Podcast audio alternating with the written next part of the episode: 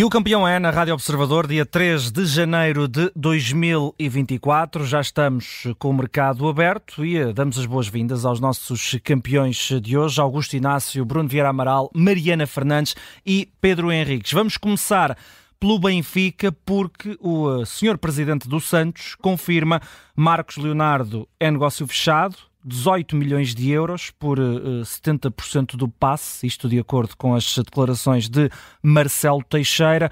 Bruno Vera Amaral, o novo Neymar. Ah, pois. Uh, e estes valores já agora, esta é que é a novidade. Não sei se o Benfica eh, precisa para já de, de, um, de um avançado. Aliás, ontem estávamos aqui a falar sobre as possíveis entradas, saídas nos, nos três grandes neste mercado de inverno. Eu acho que o Benfica poderia fazer perfeitamente o resto da temporada com os avançados que estão lá, hum. com Artur Cabral, Tengsted e Musa. Uh, se vem um novo jogador por este valor, eu creio que a ideia é uh, pensar já na próxima época, não tanto nesta. Se houver rendimento desportivo nesta, nesta época, melhor, é, é quase um bónus. Mas creio que aqui aquilo que decidiu ou ajudou a concretizar esta operação nesta altura foi uma oportunidade de negócio. Provavelmente o Benfica uh, sentiu, uh, pressentiu que conseguia aqui este negócio nas condições mais vantajosas financeiras neste momento. Uh, é bom não esquecer que no, no, no Brasil uh, os clubes agora estão a preparar a próxima época, uhum. portanto também precisam uh, de fazer vendas para co conseguirem reforçar os seus plantéis. O Santos desceu de, de divisão, também aí, dinheiro, é? aí, perdeu alguma margem negocial, precisa, de, precisa de dinheiro, precisa depois também de organizar o seu plantel e o Benfica deve ter visto que esta era a oportunidade certa para fazer o negócio. Do ponto de vista desportivo, eu creio que não é tanto, e reforço essa ideia, a pensar no que resta da época, porque é um investimento ainda grande. O Benfica caiu da Liga dos Campeões e acho que poderia perfeitamente enfrentar este, uh, este final de época, ou esta segunda metade de época, com os avançados que tem no, no plantel, apesar de o rendimento desses avançados até o momento uh, não, não ser o rendimento ideal. Esperava-se mais, sobretudo de Artur Cabral, quatro golos distribuídos até de uma forma muito curiosa por todas as competições, é, é muito pouco para um avançado do Benfica. Ainda que eu também acho que eh, não faria sentido, ao fim de seis meses, eh, dando 20 ou 20 e tal milhões por um jogador, agora ir contratar outro de 18 milhões para o lugar deste. Vindo uh, Marcos Leonardo, creio que abre espaço para que saia um dos outros avançados creio que o mais provável será a saída de Peter Musa. Mariana Fernandes, era mesmo por aí que ia pegar. Isto, a vinda uh, do Marcos Leonardo é sinal de que uh, tem de sair um avançado. O Bruno Vieira Amaral já aqui uh, dava conta de que avançado por avançado o Benfica não precisa de mais. O que é certo é que, também pegando nas palavras do Bruno, 18 milhões de euros parece um, um investimento demasiado avultado para guardá-lo para a próxima época, não é? Sim, eu acho que Marcos Leonardo chegando agora, chegando já em janeiro, vai obviamente ser uh, opção e uma opção válida uh, até aquilo que, que, resta da temporada. Agora, eu também acredito que, e aqui atenção, eu não duvido da qualidade do jogador, hum. acho que Marcos Leonardo tem um potencial enorme, é um jogador muito jovem, uh, já com internacionalizações no Mundial Sub-20, marcou aliás 5 gols, gols é. no último Mundial de, de Sub-20, portanto é um jogador claramente com qualidade e com muito potencial. E marca 13 no Brasileirão, se... no, no Santos que deste divisão também, portanto. Exatamente, ou seja, é um, é um jogador que conseguiu ser muito autossustentável, digamos uhum. assim, ou seja, conseguir ter sucesso e conseguir demonstrar a sua qualidade, apesar uh, das dificuldades coletivas do Santos e que acabaram por culminar nessa, nessa descida histórica, porque o Santos nunca tinha descido em mais de 100 anos de história. Portanto, eu não acredito que o Marcos Leonardo seja uma opção para ser titular já e para entrar já na equipa de caras, agora, estando dentro do plantel, chegando em janeiro, ainda por cima custando 18 milhões de euros, é óbvio que é a opção uh, para Roger Schmidt e será a solução para Roger Schmidt. Eu, eu, concordo muito com aquilo que o Bruno disse, numa ótica de antecipação uh, àquilo que poderia ser um mercado mais complicado para o Benfica. Ou seja, o Benfica olhou, como já tantas vezes fez, uh, para esta opção de Marcos Leonardo no mercado sul-americano, percebeu que uh, muitos, provavelmente muitos tubarões, muitos gigantes europeus com outra capacidade financeira poderiam começar a olhar aqui para o jogador, ainda por cima olhando também para a situação financeira complicada do Santos, para esta descida ao segundo escalão e começarem a pôr aqui mais valores jogadores mais complicados para o Benfica conseguir corresponder e o Benfica antecipou-se, como já fez noutras ocasiões e de forma bastante inteligente, hum. a esses gigantes europeus e estará aqui provavelmente a preparar, nas suas melhores intenções, uh, um crescimento desportivo deste jogador que depois pretende também uh, alcançar outro encaixe financeiro milionário, como já tem acontecido nos últimos anos com estes investimentos uh, do Benfica. Acho que é uma antecipação de mercado, é uma jogada financeira, é uma oportunidade de mercado, mas é um jogador também, é preciso sublinhá-lo, é um jogador muito interessante para o Benfica, que em termos desportivos, para aquilo que pode aportar desportivamente ao Benfica, não tanto se calhar esta temporada, mas mais para a próxima temporada, é um jogador muito interessante. Agora, entramos aqui em duas eh, situações, não só a possibilidade de saída de um dos três avançados que lá está, e acho que Petar Musa neste uhum. momento acaba por estar na cauda uh, da hierarquia, não só porque Tenkstead é o atual titular, mas também pelo valor que Artur Cabral uh, uh, custou e por, pelo tão pouco tempo que ainda teve para se mostrar, apesar é de não ter mostrado grande coisa. Derrota, não é?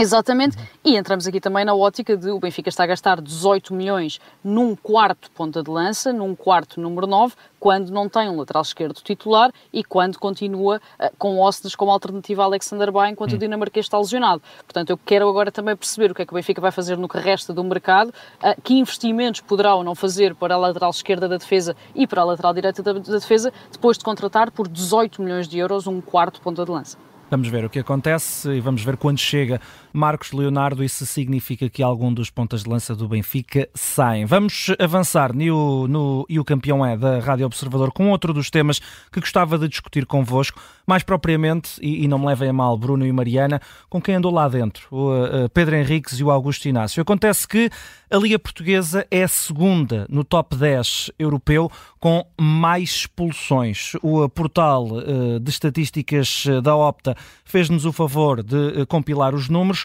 A Liga Espanhola até agora tem 51 uh, vermelhos, Liga Portuguesa 47 é segunda e com uma grande distância vem a Premier League 39 e por aí fora.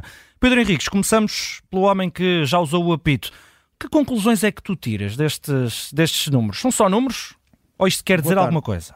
Boa tarde, deixa-me só dizer uma coisa do Tankstead. Força, Falta, força, força. No meu força. ponto de vista, faltou aqui dizer.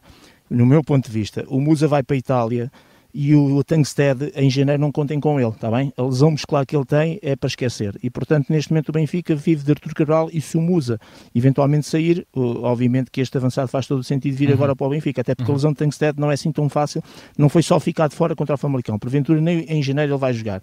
E portanto, aqui poderá fazer algum sentido. E depois eu gosto de jogadores que tenham alguma consciência, não é uma época. E ele em, em 168 jogos pelo Santos marca 54 gols. Isto quer dizer que não é uma época, uhum. foi mais do que isso. E portanto, eu acho acho que faz todo o sentido o Benfica aproveitar este negócio, independentemente dos valores. Pronto, a parte financeira é aquela questão. O Vinagre foi caríssimo por 10 milhões, uh, o, sei lá, o, o, o Jokers é baratíssimo, pronto. E, e aí a gente assim percebe que o, que o, dinheiro tem a ver sobretudo com o rendimento e a qualidade hum. e não com o valor propriamente dito. Posto isto, relativamente a este top 10 que foi dado, quando aparecemos em segundo, é bom relembrar que foi um top 10, não é os 50 países claro, da Europa. Claro, Estamos claro, a falar de 10 ligas, ponto número 1, um, uhum. em que realmente a Escócia aparece cá em baixo, no top 10 com 18, mas depois a Espanha tem 51, Portugal 47, Inglaterra 39. Portanto, aquele futebol normalmente serve de farol e de referência, uhum. está em terceiro lugar e tem 39 e italianos 34. E, e não deixa de ser lógico que uh, o, Espanha, Portugal e Itália, que nós associamos sempre ao dito futebol latino, mais, uh, mais sangue na guerra, uhum. apareçam no, no, nos três primeiros lugares. Portanto, isto tem aqui uma relação lógica, uhum. onde depois cá para baixo as Alemanhas, a Escócia, as Áustrias, a própria, os Países Baixos, etc., aparecem, digamos, nessa segunda metade, porque são países com uma cultura também diferente de futebol e da maneira como, como olham para o jogo e a maneira como os jogadores também muitas vezes colocam em relação ao jogo. Eu acho que aqui eh, a questão é sempre esta: tem a ver com árbitros, tem a ver com jogadores e porventura com treinadores, na maneira como também muitas vezes uh, traçam aquilo que é o, o, jogo, naquela perspectiva de marcas mais em cima, ou não deixas respirar, ou, ou, deixas, ou, ou, não marcas tanto, etc. E portanto depois tem a ver com os jogadores propriamente dito e com os árbitros. Os árbitros que em Portugal têm esta característica, nós quando olhamos para as estatísticas percebemos sempre que a nossa arbitragem praticamente sempre foi assim, deixa jogar pouco, privilegia pouco o contacto físico, mostra muitos cartões, portanto este tem sido o tono, eh, eu quando vim para o futebol em 1990 era assim, quando fiz a minha década eh, no futebol profissional eh, era assim, e hoje, passados uh, mais de 13 anos que eu já saí da, da prima, do futebol profissional, continua a ser assim. Hum. Portanto, há aqui uma meia-culpa que também tem a ver com os árbitros e com a maneira como eles crescem neste tipo de futebol e a maneira como eles uh, exteriorizam uh, as arbitragens. Depois tem a ver também com os jogadores, obviamente, porque os jogadores muitas vezes, quando vão para outros campeonatos, têm determinadas atitudes e comportamentos totalmente diferentes. E eu ontem até referi isso no meu campeão. Basta ver o que aconteceu Uh, com, com, o Diogo, não é?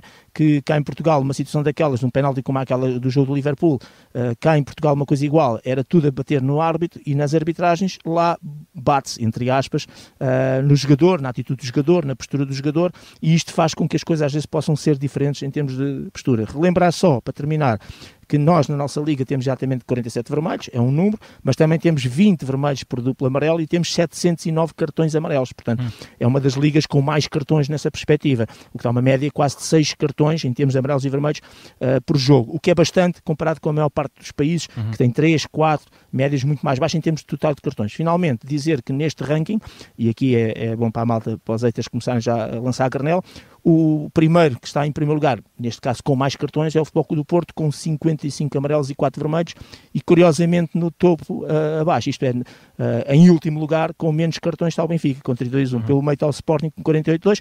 Isto, pronto, isto dá para aquela rapaziada dizer que é a favor de uns e contra outros, uhum. mas no fundo é a realidade em que os três clubes grandes estão espalhados de, de maneira, uh, o Porto a liderar, com mais cartões, o Benfica na cauda e o Sporting mais ou menos um, um bocadinho acima do meio, o Braga também cá para baixo, com 34 amarelos e um vermelho. Vale o que vale, eu acho que para mudar esta cultura, e termino com isto, tem que ser uma coisa sempre conjunta. Em 2005 nós fizemos isso, quando juntámos treinadores e, e árbitros uh, na Liga Portuguesa e foi bastante interessante e foi um dos anos em que algumas das médias de faltas e cartões baixaram. Porquê? Porque houve esse, essa conversa, esse quebrado de gelo e aquilo que no fundo todos querem para contribuir e quando isso acontece, portanto, tem que haver aqui um trabalho conjunto elaborado pela Federação para que árbitros e sobretudo treinadores, claro que depois os treinadores passarão essa mensagem aos, aos jogadores, mas se calhar árbitros, treinadores e os campeões de equipas podem ter aqui um papel muito importante naquilo que é a conduta dos jogos e baixarmos estas médias.